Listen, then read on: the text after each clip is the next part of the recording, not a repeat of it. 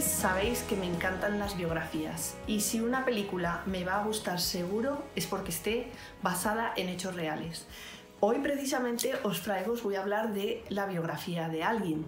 Ahora que estamos confinados en nuestros hogares, nos tenemos que organizar de una manera diferente, pasamos más tiempo con nuestros hijos, Además, eh, hay algunos padres que tienen que enseñar a sus hijos y no encuentran ni el tiempo ni se encuentran capacitados.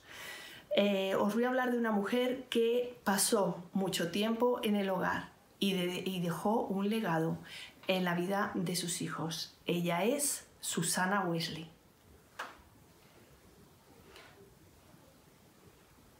Susana Wesley nació el 20 de enero de 1669 en Inglaterra, en un hogar de 25 hijos. Su padre, clérigo, eh, Samuel Annesley, le dio una instrucción de rectitud muy clara. En las charlas eh, filosóficas y teológicas que mantenía con hombres famosos de la época que venían a su casa, le dejaba a Susana estar y a ella le apasionaba, porque desde muy pequeña le apasionaron los estudios, aprendió tres idiomas, el latín, el griego y el francés. Ella se casó con 19 años con Samuel Wesley y tuvieron 19 hijos, 10 de los cuales alcanzaron la vida adulta, más 9 no pasaron de la infancia. Tuvo gemelos que murieron, un hijo se asfixió, su hija mayor Susana también murió y casi pierde a un hijo em, en un fuego, uno de los fuegos que tuvieron eh, lugar en su hogar. También padeció mucho con la viruela con sus hijos. Después eh, también tenía que mantener su hogar, eh, se encargaba de la administración, además del cuidado de las labores eh, domésticas y también en el jardín, en el huerto que ellos tenían. Y mm, en todo esto su marido no era muy bueno con las finanzas. De hecho, pasó dos veces en prisión un tiempo largo, precisamente por los problemas financieros, los cuales acompañaron a la vida de Susana desde siempre. Tuvieron problemas con su economía eh, muchas veces a lo largo de su vida. Y con, con todo ello, ya cuando tenía nueve hijos, decidió, tomó una decisión, porque ella no era eh, una mujer muy fuerte, estaba más bien considerada como de naturaleza frágil, se dice, se lee. Y sin embargo ella tomó una decisión, cada mañana y cada tarde ella apartaría un tiempo para orar y meditar en las escrituras. Así que cuando sonaba el reloj dejaba todo lo que estaba haciendo y se apartaba con Dios para tener comunión con Él.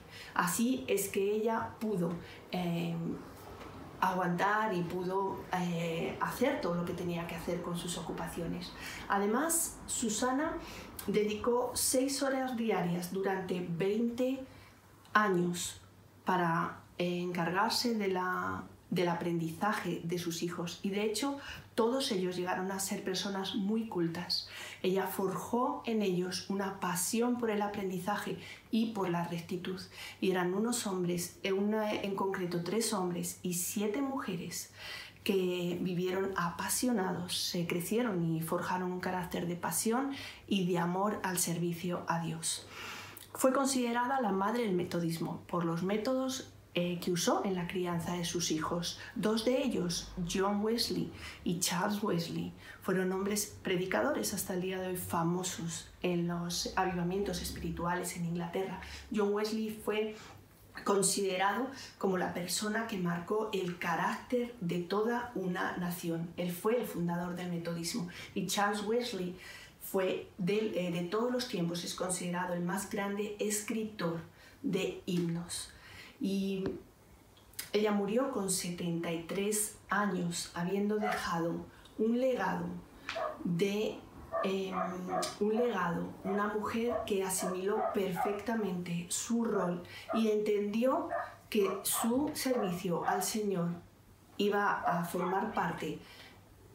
Ella le dedicó su tiempo a eh, su servicio al Señor mediante la crianza bíblica de sus hijos. Y hoy tú ¿Estás dispuesto a asimilar tu rol y a dedicar al Señor tu vida?